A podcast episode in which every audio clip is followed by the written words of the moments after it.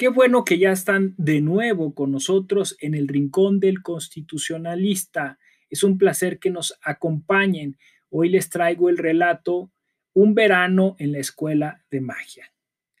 Ya van felices los jóvenes aprendices cruzando el Atlántico para integrarse a su curso de verano en la Escuela de Hechicería. Los recibe el viejo brujo con su nariz curva y su pelo enmarañado. Debajo de su brazo trae un gran libro que dice Constitución. Les comenta que terminando el curso, ellos serán también capaces de leer ese libro y con sus fórmulas mágicas y en su caso también los libros que de forma similar hay en sus provincias. Además, si tienen la gran fortuna, integrarán consejos de brujos que también reformulan y hacen inclusiones de nuevas fórmulas en esos libros.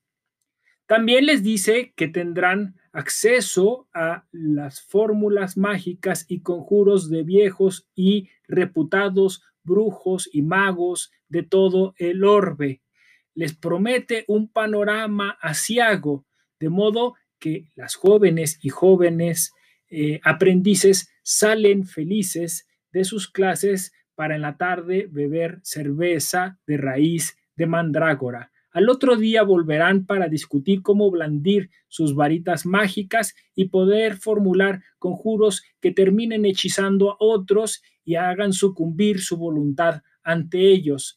Sueñan con volver a sus provincias para generar y crear nuevas escuelas de magia que dependan de ellos y de ellas. Es un verano soñado en el cual podrán incluso aprender a pesar metales y lograr al final con ello tener el oro deseado de los alquimistas.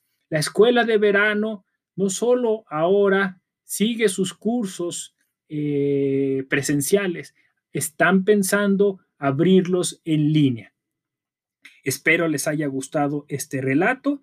Estamos muy contentos de que eh, sigan creciendo nuestros seguidores y seguidoras y esperamos como siempre sus cartitas. Hasta la próxima.